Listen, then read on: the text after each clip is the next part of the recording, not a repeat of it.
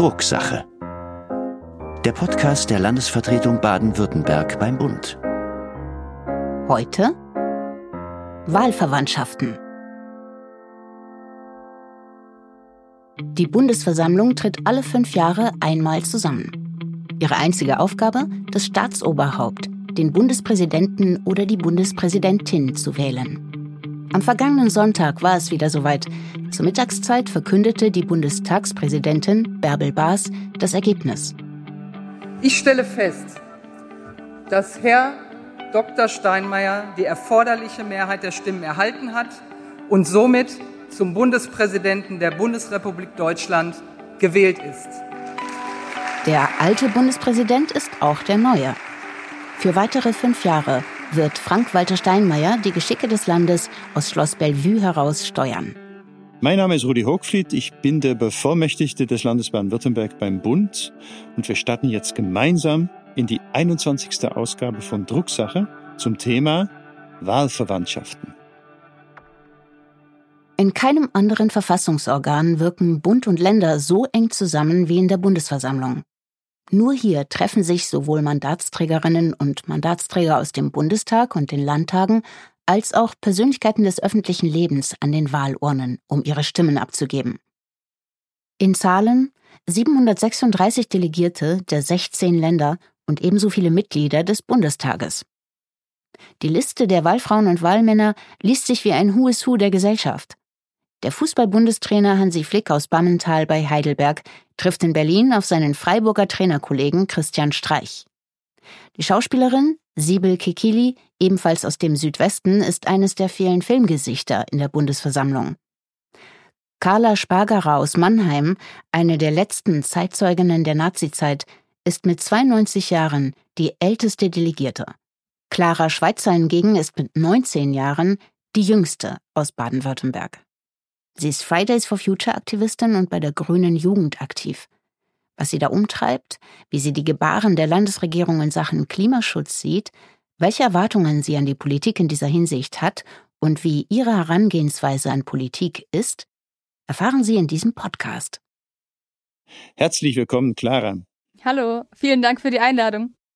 So, ich äh, wische dich kurz vor der Abfahrt nach Berlin, glaube ich. Ja, wo befindest du dich gerade? Wo sitzt du? Äh, hast du deine Koffer schon gepackt? Also ich sitze gerade hier zu Hause bei mir in Nürtingen am Schreibtisch. Die Koffer sind ehrlicherweise noch nicht ganz gepackt, obwohl der Zug in zwei Stunden geht. Da muss ich noch paar Sachen reinschmeißen. okay. Und sag mal, also da kommen ja jede Menge renommierte Personen und äh, bekannte Persönlichkeiten des öffentlichen Lebens zusammen. Ich weiß nicht, ob du die Liste schon mal durchgeguckt hast. Mit wem würdest du gerne mal äh, einen kurzen Plausch haben? Weil die Möglichkeit gibt es natürlich auch in dieser Bundesversammlung. Also ich würde natürlich äh, gerne mal mit Annalena Baerbock reden. Ähm, ich finde, sie ist einfach eine super spannende Persönlichkeit und auch mit Ricarda Lang hätte ich Lust, mal persönlich zu quatschen.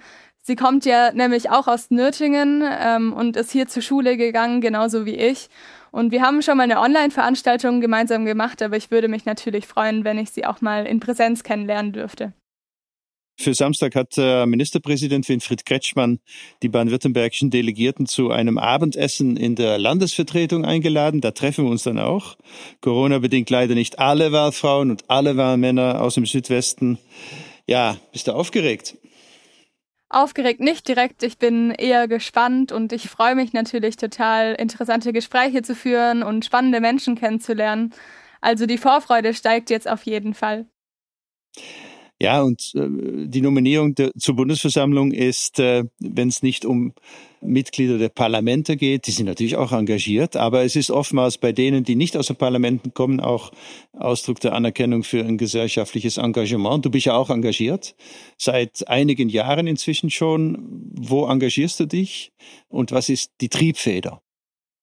Also ich habe damals mit 13 angefangen, mich zu engagieren, damals noch in der SMV und inzwischen bin ich seit knappen fünf Jahren auch im Jugendrat Vorsitzende hier in meiner Stadt in Nürtingen. Außerdem habe ich eine Fridays for Future und eine grüne Jugendortsgruppe mitgegründet und bin seither dort aktiv. So als Motivation für mein politisches Engagement, ich glaube, ganz viele Jugendliche haben ein Gefühl von Ohnmacht. Sie haben, glaube ich, irgendwie die Hoffnung verloren, dass man noch etwas verändern kann an der Klimakrise, an verschiedenen Ungerechtigkeiten. Dieses Gefühl hatte ich auch als Jugendliche und habe mir dann aber gesagt, nicht nur meckern, sondern auch handeln. Deshalb habe ich äh, angefangen, mich zu engagieren und ich sage immer so schön, ich bin zwar erst 19, aber mit 90 möchte ich dann im Schaukelstuhl sitzen und sagen können, ich habe die Welt ein kleines Stückchen besser gemacht.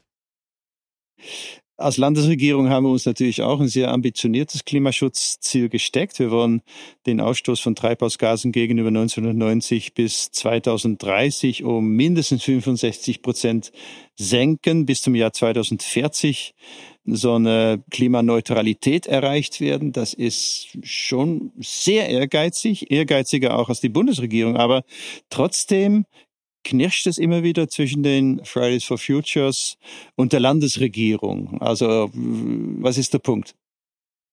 Wir als Fridays for Future Bewegung setzen höchste Priorität auf die Einhaltung des 1,5 Grad Ziels. Und uns ist es eben ganz wichtig, äh, dass man noch die Kurve bekommt, denn die Klimakrise wird immer drängender.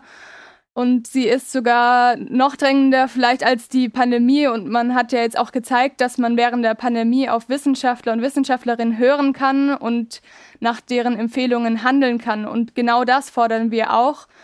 Die Ziele von Baden-Württemberg sind zwar sehr ambitioniert, ambitionierter als äh, die auf Bundesebene, aber wir sagen eben unter dem Motto reicht halt nicht, unter dem wir eben auch den nächsten globalen Klimastreik am 25.03. organisieren, dass da das Tempo eben noch angezogen werden muss, dass wir das 1,5 Grad Ziel noch erreichen können.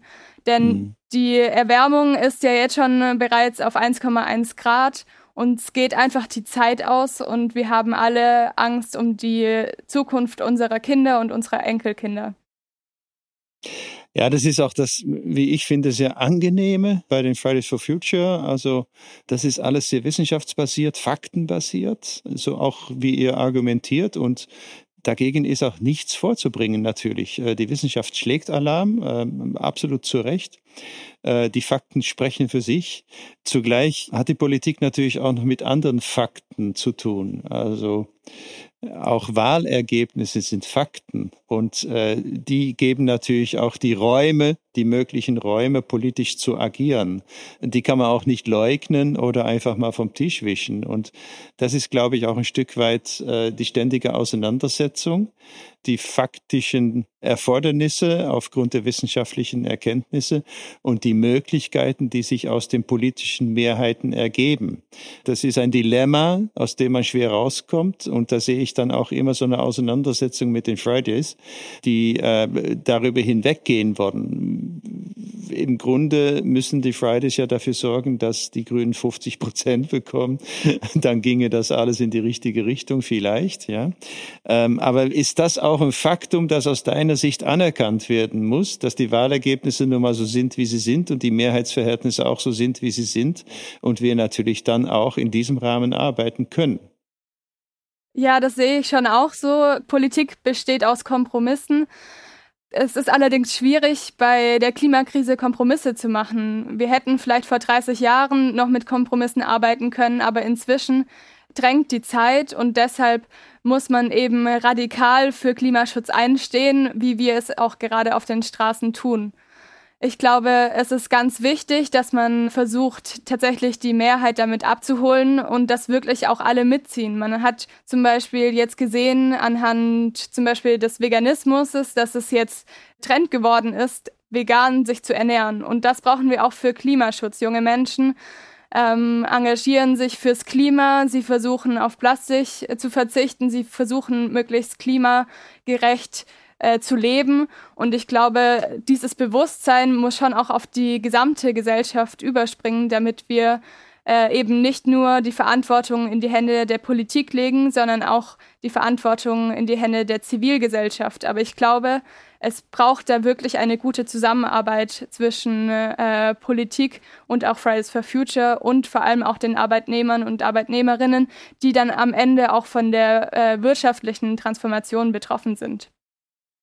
Ja, es, es gibt wahrscheinlich auch sehr unterschiedliche Rollen für Regierungs- Organisationen, äh, Regierenden einerseits ähm, und Nichtregierungsorganisationen andererseits. Ähm, das muss natürlich von beiden Seiten auch berücksichtigt werden. Ich, ich habe bisweilen den Eindruck, vielleicht kannst du uns da ein bisschen präziser informieren oder aufklären, äh, dass es bei den Fridays doch äh, äh ein gewisses Maß an Frustration gibt, dass Leute sich auch zurückziehen auf der einen Seite und dass auf der anderen Seite eine gewisse Radikalisierung stattfindet. Ich denke zum Beispiel an die Aktivitäten, die jetzt beispielsweise auf den Autobahnen stattfinden, die nicht äh, in Dank abgenommen werden, glaube ich, von den Autofahrern und Autofahrerinnen. Würdest du das bestätigen und äh, wie siehst du diese Entwicklung, wenn sie so ist, wie ich sie beschreibe? Also ich glaube, dass tatsächlich viele junge Menschen äh, eben dieses Ohnmachtsgefühl haben und frustriert sind, weil sie den Eindruck haben, dass nichts geht. Und ich glaube, da muss auch die Politik die jungen Menschen abholen und ihnen zeigen, dass sie gehört werden. Wenn man natürlich seit drei Jahren auf die Straße geht und immer noch den Eindruck hat, dass die Klimapolitik unzureichend ist, äh, entsteht natürlich eine Frustration. Aber ich glaube, es ist auch ganz wichtig, dass man eben nicht frustriert zu Hause bleibt ähm, und die Hände über dem Kopf zusammenschlägt und sagt, ich kann eh nichts mehr machen, sondern dass man eben anfängt, im Kleinen etwas zu verändern und das Bewusstsein dafür zu schaffen. Und natürlich gibt es verschiedene Aktionsformen. Ähm, was du da angesprochen hast, war ja ein Protest der letzten Generation, die sich gegen Lebensmittelverschwendung mhm. einsetzen. Und das Anliegen von, äh, von dieser Organisation oder von dieser Aktivistinnengruppe ist natürlich nachvollziehbar. Es ist ja wirklich fatal, dass immer noch so viele Lebensmittel weggeschmissen werden. Und es gibt unterschiedliche Aktionsformen. Ich gehe lieber auf die Straße, anstatt mich auf die Autobahn zu setzen.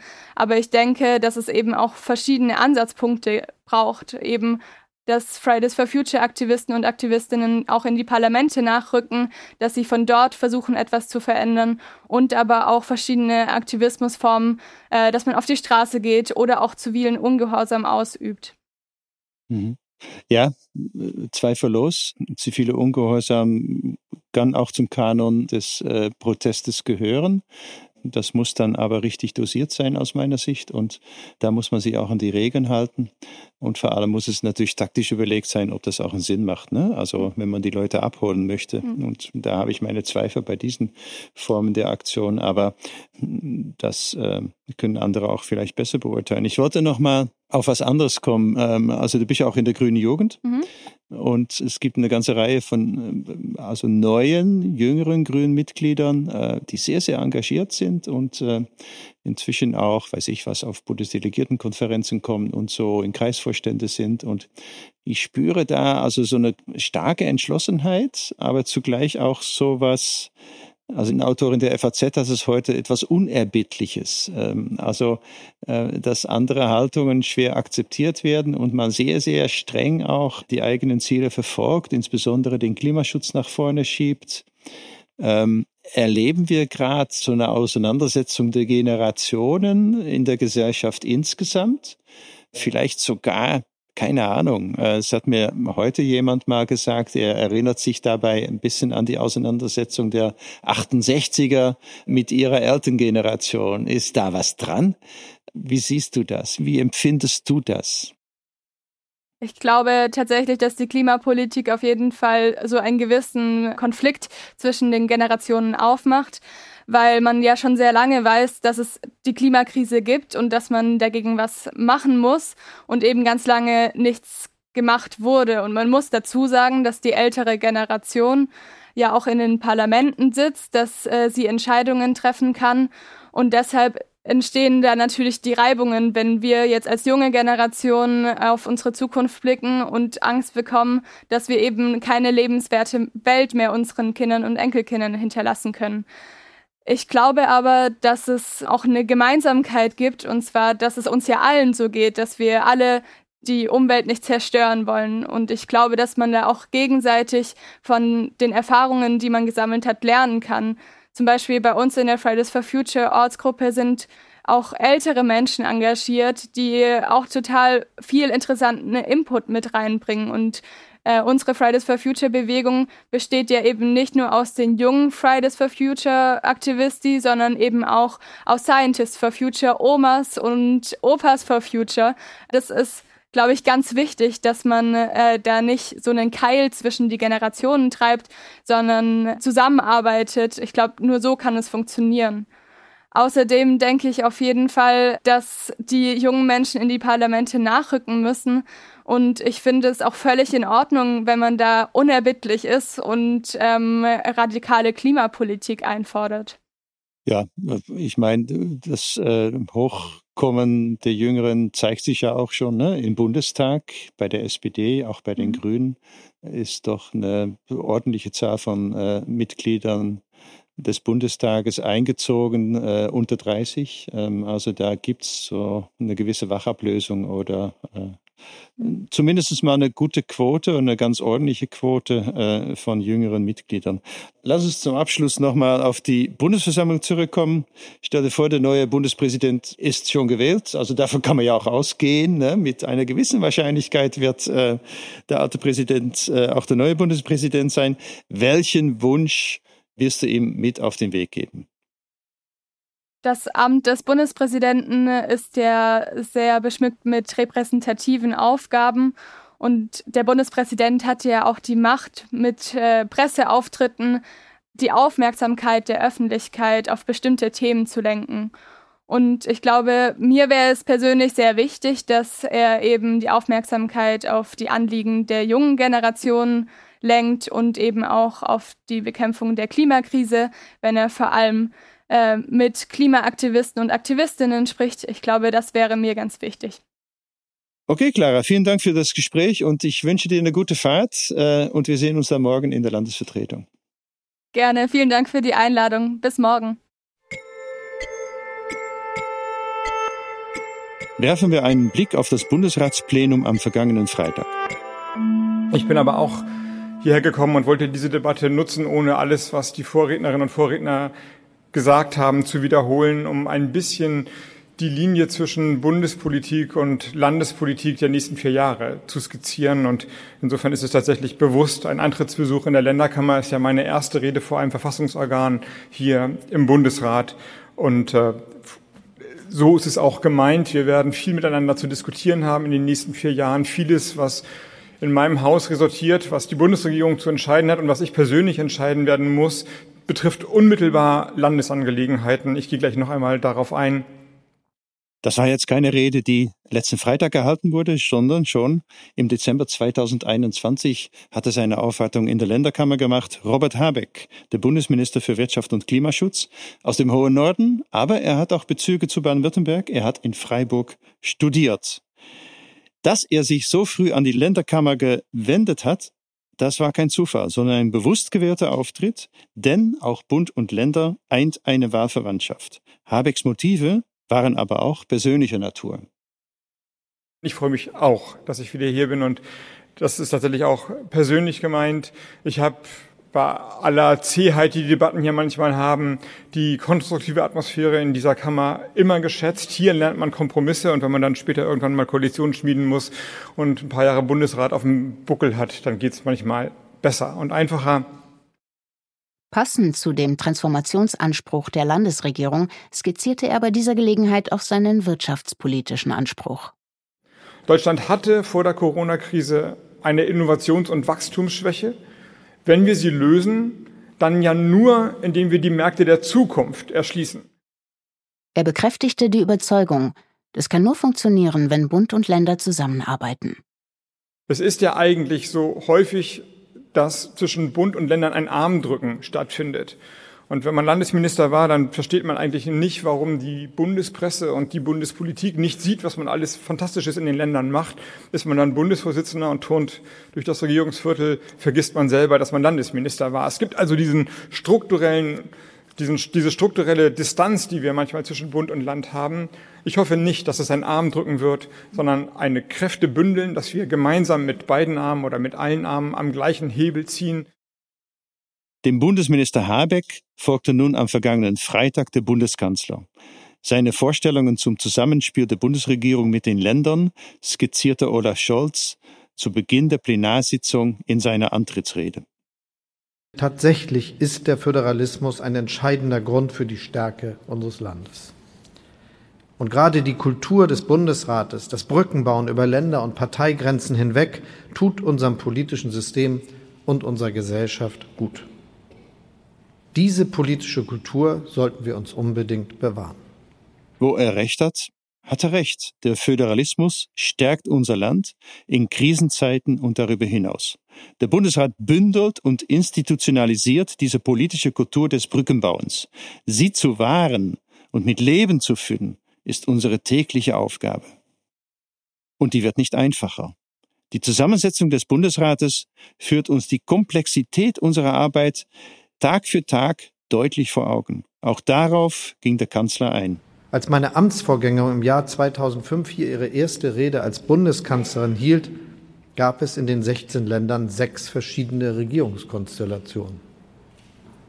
Damals regierte in fünf der 16 Ländern noch jeweils eine Partei allein. Und in den elf anderen Ländern genügten Zweierkonstellationen. Heute existieren in den 16 Ländern 15 verschiedene Koalitionsvarianten. Und in acht Bundesländern regieren mittlerweile Dreierkoalitionen. Solche Vielfalt ist einerseits Ausdruck unserer lebendigen Demokratie. Andererseits macht sie Abstimmungsprozesse gerade in den Bundesratsverfahren nicht einfacher. Entscheidend ist aber weniger die Vielfalt als die Machtverhältnisse. Diesen Punkt sparte sowohl Robert Habeck wie auch Olaf Scholz in ihren Redebeiträgen vor dem Länderparlament aus. 35 Stimmen markieren die Mehrheit im Bundesrat. Die CDU und CSU sind an zehn Landesregierungen beteiligt und haben damit Einfluss auf 48 Stimmen. Die SPD auf 42 Stimmen und die Grünen können 41 Stimmen in die Waagschale werfen. Das hört sich nach Zahlenspielen an, ist aber pure Machtarithmetik. Auf den Punkt gebracht, die Ampelkoalition hat im Bundesrat keine eigenständige Mehrheit. Und so kommt es, dass ein Brückenbauen im Bundesrat nicht nur ein Gebot der Vernunft ist, wie es der Bundeskanzler formuliert, es ist auch eine schlichte Notwendigkeit. Und vielleicht hat hier gerade die grün-schwarze Landesregierung eine besondere Rolle inne, die grün-schwarze Landesregierung in Baden-Württemberg, als Wanderer zwischen den Welten, als grüner Teil einer Ampel und zugleich zugehörig einer grün-schwarzen Landesregierung im Land. Unsere föderalen Strukturen und insbesondere die heterogene Zusammensetzung des Bundesrates lässt Alleingänge der Bundesregierung nicht zu. Positionen von Bund und Ländern, von Regierung und Opposition können nicht allein, sondern nur zusammen gedacht werden. Unsere tägliche Aufgabe ist es, eben diese Vielfalt zusammenzubringen. Und wenn wir das richtig machen, dann ist das für die großen Herausforderungen unserer Zeit ein wirklicher, ein echter Gewinn. Denn klar ist, Fortschritt, Erneuerung und Zusammenhalt erreichen wir nur gemeinsam.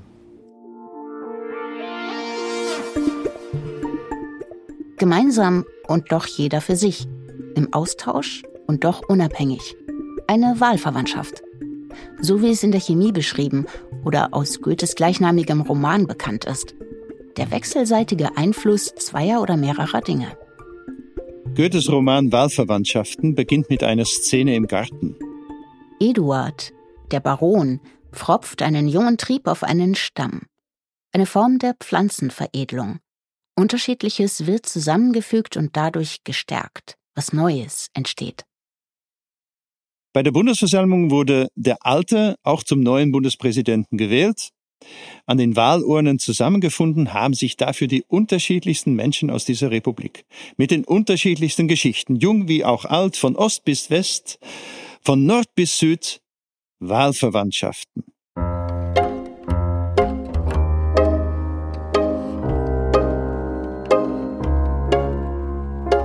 Das war die 21. Folge von Drucksache, dem Podcast der Landesvertretung Baden-Württemberg.